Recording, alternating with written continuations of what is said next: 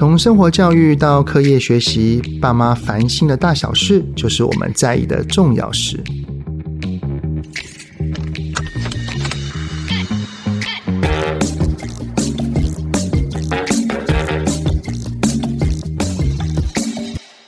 再过几天就要开学了，孩子准备好了吗？最近啊，听到好多的爸爸妈妈分享，孩子每天都在打电动，劝都劝不听。不止担心孩子的视力，更会担心开学后无法收心啊。中华电信推出上网时间管理服务，以七天为一周期，三十分钟为区间，提供细腻且弹性的设定，帮助家长一起陪伴孩子养成良好的上网习惯。不用安装跟设定，只要是中华电信网络的用户就能申办哦。想要了解更多产品的资讯，都在节目的资讯栏里。这次和中华电信健康上网合作了网络安全停看听连续三集的特别计划，终于来到第三集喽！相信大家经过上两集的内容，对于孩子的三 C 教养有更多的了解。一转眼啊。暑假就要结束了，非常多的爸爸妈妈最烦恼的就是孩子每天沉迷于网络游戏之中，该怎么办呢？其实啊，游戏真的好有趣，也很吸引人。游戏的确能令人感到刺激跟放松，但是如果孩子把游戏的世界成为了躲避现实的地方，最担心的就是会逐渐走向沉迷。我们可以用以下三个方法来让孩子找到游戏的平衡哦。第一个，跟孩子约定好游戏的时间。孩子越是年幼，对于时间的掌控，我们越要坚定。可是，当孩子长大了，可能在游戏上有着不同的需求，像是跟同侪的互动等等的。我们可以多去了解他的需求，再好好沟通，告诉他我们为何要有约束的良善动机，最后一起讨论出共识，让孩子一步步养成好的三 C 使用习惯。第二，在讲好的游戏时间之外，我们更要多带领孩子去尝试其他事物，协助他开发新的活动，让孩子找到真实世界的兴趣跟嗜好，拥有成就感跟价值感，产生愿意高度投入的热忱。只要啊，孩子有热爱的事物，网络使用只是孩子生活众多选项之一，而非唯一哦。第三，在游戏时间的约束上，如果都是用提醒、要求或者是断网的方式，也很容易产生亲子的冲突。我们虽然不用害怕冲突，但是能避免当然是最好的喽。减少亲子在游戏使用上的冲突办法，就是使用三 C 的管理工具。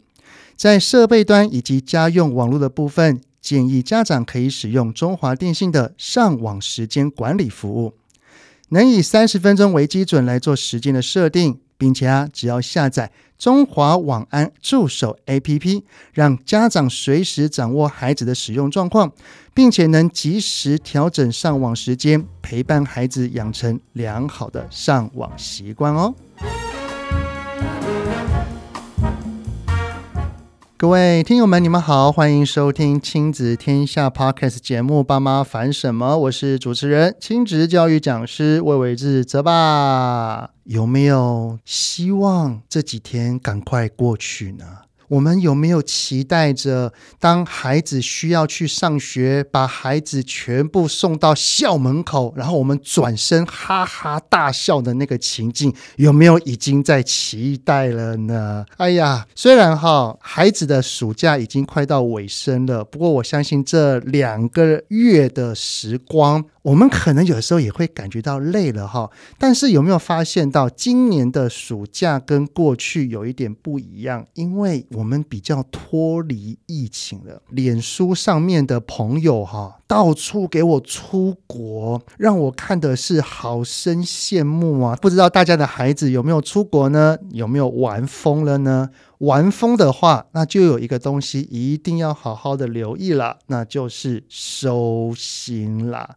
而且呢，开学之后，特别是幼儿园升小学，以及低年级升中年级、中年级升高年级的孩子们呢，更要注意一些衔接上面的问题。今天呢，我们邀请到了一个来宾，绝对是最能安定所有国小爸妈心情的国小老师，来分享一些小 paper 给我们，让我们一起来欢迎林怡晨老师。欢迎怡晨老师。Hello，泽爸好，各位听友好，我是怡晨，很开心今天又在空中跟大家相见。哎呀，我们这一次的安排哈，亲子天下真的是非常的窝心。我们暑假前先邀请了怡辰老师来一次，现在快要收心了，怡辰老师又再来跟我们好好讲一讲，怎么来让孩子能够无痛接轨去上学。那怡辰老师，您带过这么多班级的经验，你自己觉得？如果一个孩子他在暑假的时候玩得很开心，然后没有收心哈，上了学校之后可能会有哪一些状况会发生？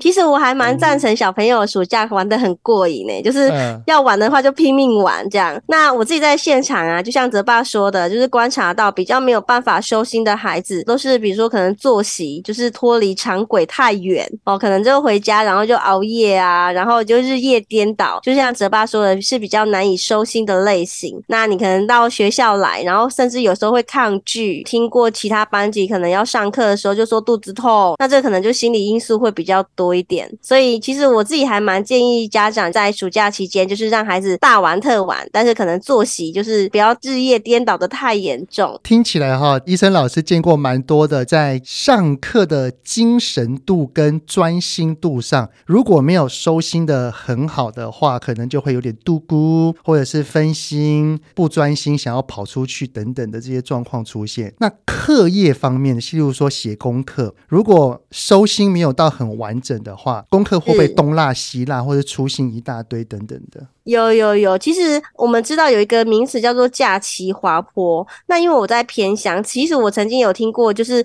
其他的教师好友说过，开学的时候啊，孩子就跟他说：“老师，我忘记我的名字怎么写了。”就是会脑袋一片空白，或者是孩子跟你说：“老师，我忘记九九乘法。”就是他两个月期间可能都没有接触，然后也没有运用，然后可能就是一直划手机，然后一直使用三 C 产品，爸爸妈妈可能也疏于跟他。对谈，所以这孩子就等于是一个人，就是面对三 C 产品两个月这样子，那真的是有点堪忧。嗯、其实，在过程当中，我们就会做一些小小的暑假作业的调整哦，比如像我自己就会请孩子七月的时候用电子邮件写一封信给老师，然后我一定会回信给他，知道他假期做了什么事情。另外一方面，也可以学习，就是再重新复习一下书信的写法，然后怎么样使用电子邮件。因为很多经验之后，我们就会稍微在。暑假作业过程当中，建立一些些让孩子有意识的，不要脱离真实世界太远。哎，所以把暑假时间压在最后一两天写是有帮助的喽。这样听起来 就是让他赶紧记忆回来，是不是？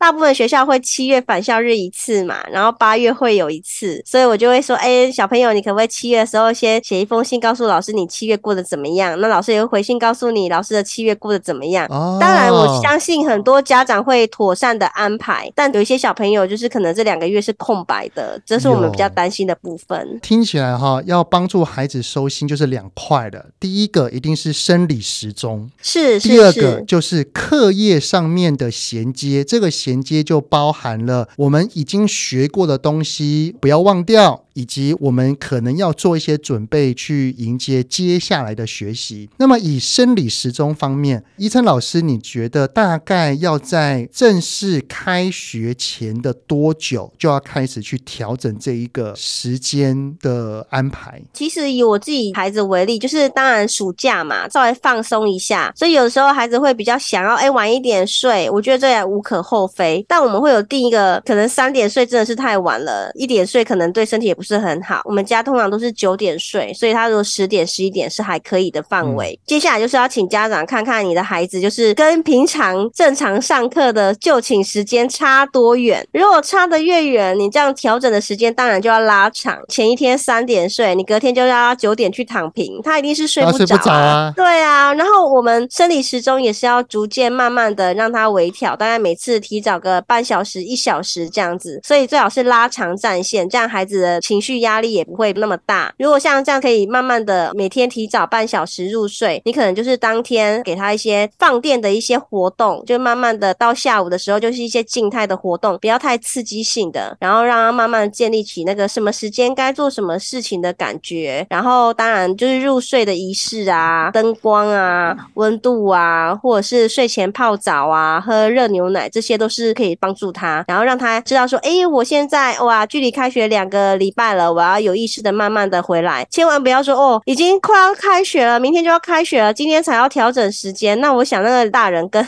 小朋友压力，心理压力都很大。大哦、对对对，我们可以提早做准备是最好的，这样子就是无痛收心。就是如果孩子平常有在上学的时候是几点睡觉，那先依照他。平时的时间差距多少，我们就可以往前推需要多少的时间。例如说，如果他十点睡，但是他在暑假的时候已经到十二点或一点，那我们可能要两个礼拜左右拉长一点会比较好。然后要慢慢慢慢的往前，例如说提早半小时到提早到十二点，提早到十一点半、十一点、十点半，以此慢慢的去往前推，就是不要让孩子感觉到这是压力。对，没错。所以暑假作业也是，如果说哎、欸，前一个礼拜发现一整个暑假作业都没有写完，那我想大家可以想见，不止孩子，连家长都觉得哈 压力好大哦，真不想开学。可是如果哎、欸，我们就在按照顺序，然后孩子就发现哎、欸，我的暑假作业或做的很不错，好想要去跟同学分享，好想知道老师会怎么样给我评语，哎、欸，那他对开学自然就会有期待了啊。哦，所以我们说面临开学的压力，其实是作息的压力也好，或者是要交交作业的压力也好，这些都是。一点一点帮助孩子在过程中慢慢帮他消除掉的。那医生老师，您自己也是一个三宝妈，同时又是老师的身份，你可能又在线上。你要去照顾到家长，照顾到学生，但是你也要去照顾到自己的孩子。老实讲，你自己会不会有的时候会有一些手忙脚乱的时候出现？特别是要开学前，手忙脚乱一定会啊！就是每个妈妈一定都是有狼狈的时期，这是大家都知道，就是每天都是在打仗中度过。但话说回来，其实我想每个妈妈都很期待开学吧？哦耶！对，暑假反而更忙更累，因为你可能就是都要跟孩子绑在。在一起，然后他们又让妈妈好无聊，然后你要带着他去学习规划哦，所以其实我跟大家都没有什么不同，我也是一个特别期待开学的妈妈，觉得谢谢老师这样子。对，真的，老师谢谢你们。对，感叹老师，赞叹老师。我不知道怡晨老师有没有跟我一样的心情啊？其实我对于开学是很复杂的，希望可以开学，这样子孩子去上学了，我可以有多一点自己的时间。不过我也很喜。喜欢跟孩子在暑假的时候的那一种亲密感。对，从眼睛睁开开始，我们就是腻在一起，我们一起去做很多的事情，这种感觉真的很棒，很幸福，但是也蛮累的。对，就是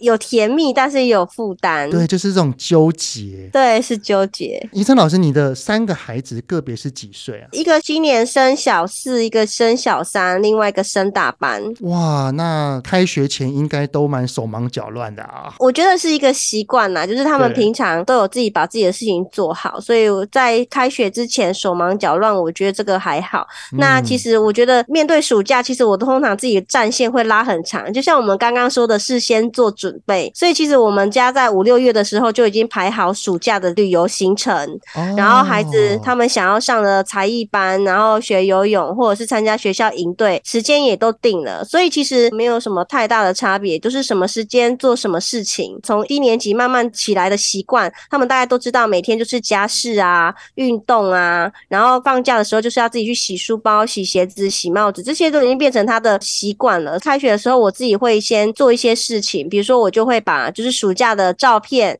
我们旅游的或生活照片拿出来，跟孩子重新回顾一遍。这个暑假哪一些活动你们是最喜欢的？哪一次旅游你最喜欢？就让他们讲一讲，讲出原因，那就会当成我下一次安排的参考。那他们会觉得他们有参与感，在这个过程当中，他们就会学习到反思，而且更重要的是，当他们发现说，哎，我暑假其实过得很欢乐、很充实，该写的作业、该学的东西都没有落下，还多学了一些才艺等等的，然后他们就会比较甘愿，就 是觉得哎，我做的很好。然后开学又可以看到同学，然后老师有很多精彩的活动，学校也有安排什么校外教学，它不是一个就是一百跟零的差别，它是从一个学习状态换成另外一个学习状态而已。懂这个，其实我也有跟怡晨老师你做过同样的事情，哎，就是在暑假的时候，我就带他们去玩，呼应刚刚怡晨老师前面所说的，让孩子在暑假的时候大玩特玩，因为他才会甘愿回去学校嘛。吃饭的时候我们聊天啊，然后我就会问他们讲说，这次的暑假我们去了哪里哪里哪里，你们最喜欢哪里？我还会跟他们一起排 Top Five。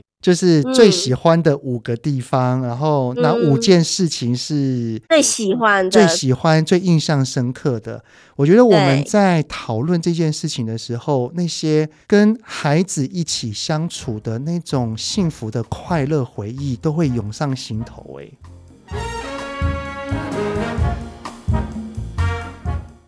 就是会有这种回忆这样子，然后进一步就是会把它做成小书，就是一年一本这样，然后他们就会爱不释手，然后对那个假期就会有期待。哦、但是对于开学，他就觉得哎该玩的，他想玩的，他想去的，哎暑假非常的淋漓尽致了，那他就会非常有踏实感，就觉得嗯好，我已经完成了假期的任务，就很甘心的回到学校去进行下一阶段的学习。没错，不过现在已经是八月二十五号了，离开学也仅剩几天的时间，所以如果要赶快调整生理时钟的家长，我们基本上现在就可以开始了。下一个想要来请教怡晨老师的，就是在学科上面的衔接。我们生理时钟调整好了，哦，准备好要去上学的心情跟时间了。不知道怡晨老师有没有这种感觉哈？就是我们台湾的教育学制有一点像是阶梯式的，就是幼稚园是一个环节，但是上了小学是完全不同的。样貌，小一、小二可能要开始练很多的国字、注音，难怪孩子们最讨厌的功课就是甲本、甲乙本。对，甲乙本。然后到了低年级升中年级的时候，可能他的部分的学科就会开始变多了，像是自然啊、社会啊，又会加入更多的台湾啊等等的。特别是高年级，除了台湾史之外，还有很多的数学、自然的难度也会加深。不知道这一块哈，在学科上面的衔接，可不可以请宜晨老师分享一下？说最后这几天，我们可以透过怎么样的方式来让孩子进到教室里面听老师上课的时候，他的那种震撼度或者是压力不会这么的大。好哦。其实啊，延续刚刚泽爸说的，我们就是作息调整，然后慢慢的可能先回忆，就是这个假期开心的部分。接下来，其实我觉得像准备学用品啊，安排一些静态的活动，都可以帮助孩子。像这几天呢、如果大家暑假作业还没有赶工，我觉得就还蛮适合去图书馆收集资料，然后安排一些静态的活动，借借书啊，或看看展览啊。那在图书馆里面，其实就有蛮多可以帮助孩子先。预习下学期的书籍可以先翻一翻，而且有些书籍就是其实是漫画的，所以你在翻的过程当中，其实孩子会觉得蛮有趣的，但是他无形中就可以吸收一些知识。举例来说，像刚刚泽爸有说，比如说像小一、小二，本来孩子是学习生活，可是生活科到三四年级可能就会变成自然跟社会科这两个类别学习的方式其实不尽相同。那自然科就可能比较像是在索书号三零零四。零零的科学类跟应用科学类，社会科可能就是比较偏向五零零的社会科学类。那我就建议，不妨这几天可以带孩子去图书馆，就是看一下孩子可能会上到哪些领域。像我们班的小朋友，三年级升四年级，自然科就可能会介绍到动物跟植物。那我们就可以到图书馆去翻翻动物类别的书跟植物类别的书，然后让孩子适应一下。哦，原来这些书跟我们之前看的故事书有什么不一样？这些科普类的，它就没有一个主角，它没有一个情节，但它有一些知识，然后它有些运用，它可能会讲到植物的构造，那它会很多图表，有很多问题，然后让孩子先了解，然后吸收一下。他课堂上可能就要多学习询问。那另外一个，我觉得收心很棒的一点，也是可以带孩子去添购一些，比如说像社会科，我们可能就会带孩子要做笔记，可能心智图啊、概念构图啊，或康乃尔笔记啊，你就可以帮他准备一些荧光笔，但不要 要太多颜色。大概通常我们是以三个为限，可能是黄色啊、绿色这种比较显眼的，然后教孩子怎么样可以利用这些工具获得这些文具用品。孩子对开学其实会蛮期待的，所以我觉得其实要收心有蛮多方法，也可以帮助他增加对开学的期待，又可以减少对学科的恐惧，尤其是二升三哈，或者是四升五，它的落差度会比较大一点点，就可能要请家长多加注意一下。带孩子去买文具这件事情，的确会让他们对于开学会充满了期待耶。对，比如说刚刚泽爸提到四升五，可能要到台湾史，诶，台湾史对孩子来讲又比较陌生。那我相信对很多我们这一代的爸爸妈妈来讲，其实我们小时候也没有学到台湾史这一块，所以我们就可以带孩子去图书馆啊，哈，看看台湾史的书。其实蛮多出版社都有书，呃，像小鲁啊，哈，或是有些出版社甚至有出成台湾史的漫画版本。哦，那你去看一看，其实对台湾史的吸收就蛮多的。最大坎，我相信大家应该也知道，就是数学科。真的，数学它从四年级到五年级，整个落差就开始拉大了耶。是是是，我们说其实最大坎就是在五年级因数跟倍数的单元，它的答案是好几个，孩子是要有自己独立思考的能力，然后他的数字运算能力也要够强，所以他才会慢慢去找出因数，然后他也要解译题目，怎么样把它转译成数学算式的能力，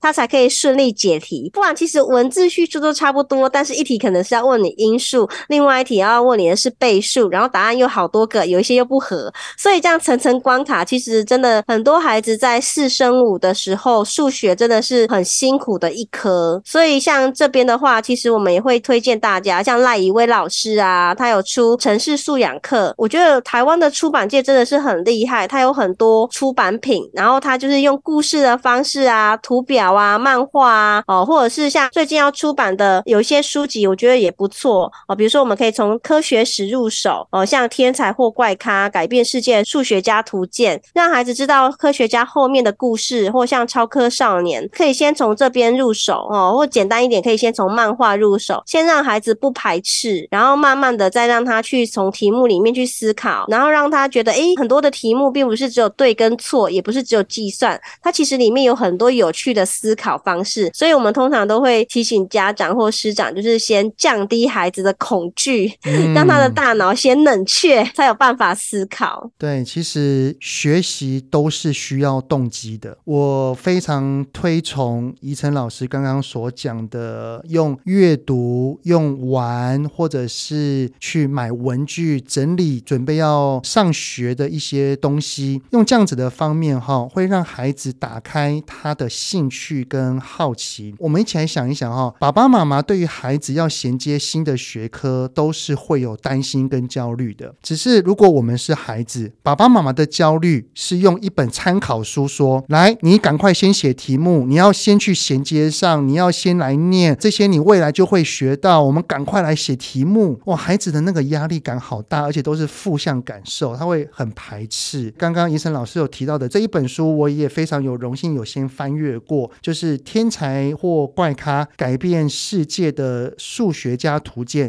它里面讲的就是很多数学家的一些历史故事，让他可以先去。了解数学背后的一些原因，一些很有趣的故事，让孩子从这方面下手，他就不会去讨厌数学。他的数学不一定是很好的，如果他的数学一般般，至少让他先不讨厌。我觉得他之后面对课堂上的学习，他愿意听的机会也会比较高。所以非常推崇刚刚怡晨老师所讲的这一些方式。那如果真的有想要带孩子去图书馆找相关的书籍的话，我这边也推荐怡晨老师在亲子天下之前发了一本新书，就是《发现惊奇图书馆》，里面呢就可以教导爸爸妈妈跟孩子怎么去图书馆找书哦。对，数学的话在三零零，它里面有很多啊，比如说刚刚讲的这乘法就忘记了啊，里面有乘法翻翻书啊，或速读啊。那如果孩子真的数学运算比较慢，哎，我们可以先从逻辑开始，其实答案不止一个，大家可以多多让孩子去亲近图书馆，找一些书来玩一玩。其实数学没有那么可怕，但如果孩子已经害怕了，那他学习数学之路就会比较辛苦。先从我们家长师长做起，先开心的，然后去玩一玩，放下那个担心。那我相信孩子在你的支持之下，就会觉得哎，数学也很有趣。真的。那最后哈，想要问一下，假设。爸爸妈妈他们已经很用心的想要去帮助孩子收心，不过开学了之后，可能还是状况不断。怎么样的情况，亲师之间最好还是要沟通一下会比较好。这其实我也常常被很多的家长问到，然后有很多同事有类似的经验。我觉得其实老师跟家长之间有时候是一个缘分，因为我们老师一个班级有三十种价值观，真的没有办法三十种价值观都可以满足。那如果我自己是家长，我通常就是会先感谢老师的出发点，但是我也会维护我孩子的受教权，就是会去思考说这个问题，可能老师会觉得我的孩子怎么样怎么样，可是据我观察，我觉得还好。那有没有两边双赢的可能？站在这个角度之下，这边就提醒大家有几件事情可能要稍微注意一下。就是第一个，我一定不会在孩子面前批评老老师。如果你在孩子面前批评老师的话，其实孩子对老师的信任就已经不见了。那我们后续在做怎么样的调试，这个孩子对老师的信任已经不在了。他不像我们大人，会觉得事件是事件，他会对这个老师已经没有信任了。所以第一点，我一定会这样做。那第二点就是会仔细先听听看孩子的想法，可能就是先询问班级里面哦有没有其他孩子有类似的意见，或者是其他家长的想法是怎么样。那第三个就是会避免在联络簿上面面问。大家知道联络部就是纸笔嘛，短短几句话可能没有办法把我们的意思表达清楚。呃，老师很忙，然后开学又兵荒马乱，一打开联络部看到几个字，当然就会觉得，哎，会不会是家长质疑我？所以我通常都会先询问老师，哎，什么时间方便通话吗？还是放学的时候方便跟老师借用几分钟聊一聊？见面三分情，然后就会说，哦，先感谢老师，谢谢老师什么什么的努力，怎样怎样，只是让我的孩子怎么样？那老师在这方面的想法是怎么样？再进行沟通。我觉得一般老师会听到不同的想法，然后也会知道老师是受到。家长肯定的，然后接下去就会比较愿意跟家长做一下良性的沟通。我相信，就是大家都是站在希望孩子可以更好的基础之上。那当然啦，如果说是我自己的孩子可能状况连连，那我可能就要先从家庭的生活习惯开始改变起来，比如说更早点起床啊，避免迟到啊，或者是回家看看孩子写作业的情况，看看是不是他在课堂上没有真的吸收，这些都是我们在家里可以从小的地方。看到孩子在学校学习的状况，那医生老师建议用赖的方式，虽然也是文字，但是他陪写比较多一点。您建议是直接见面谈比较好，还是可以用赖来谈？这分两种状况，一种是孩子的原班老师已经有一年的基础了，那家长应该很知道老师习惯用什么方法跟您联络，那你就用那个方法就好了。第二种是新老师，那新老师我会建议就是大家可能先观察。个两个礼拜，如果没有太立即的情况的话，看看情况是有改善还是没有改善，或者是情况是只有单就我们自己家的孩子，还是其他家的孩子也有在做考虑判断。因为每个老师习惯的方式不一样，每个家长习惯的方式也不一样，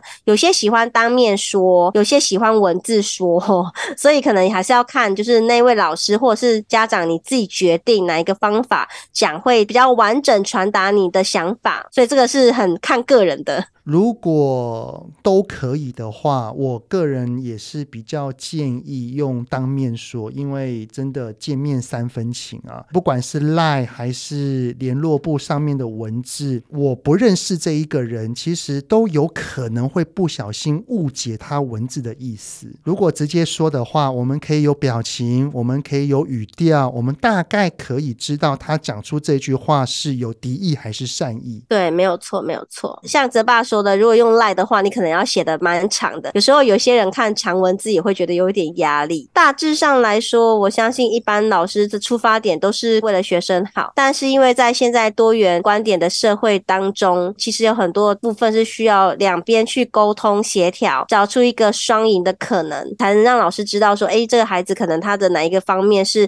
我们家长会比较重视的，造就良好的沟通，才可以顺利的再继续走完这一学年。没错，不过。我相信我们一开始要去沟通的基础点都是为孩子好，而不是想要去吵架，不是想要去批判对方，一起来看看怎么做能够更好。我相信这样子的立基点上哈，亲师之间的沟通一定会比较顺利的。对啊，这边也提供大家一个小 paper 啦，写在联络簿上面，就是先写一些感谢，建立跟老师之间的信任，借由这样子沟通的经验，让老师知道说这个家长他的大概的想法，就多几次交流会建立一种默契，这样比较不会说哦，第一次沟通就擦枪走火，五次感谢老师，然后是正面的，你下一次要跟他说可能哪里要麻烦。你注意一下，那老师比较不会马上就觉得你在质疑他，他觉哦好，就是这家长历来都对我很支持，然后都很肯定我。那这一次他有意见，可能是孩子的状况需要微调，我觉得这个也是一个很好的方法，就推荐给大家。没错没错，谢谢怡晨老师的建议哈。希望在准备要开学的这几天，我们呢就一起帮助孩子在他的生理时钟上，还有课业的衔接上面都。都可以顺顺利利，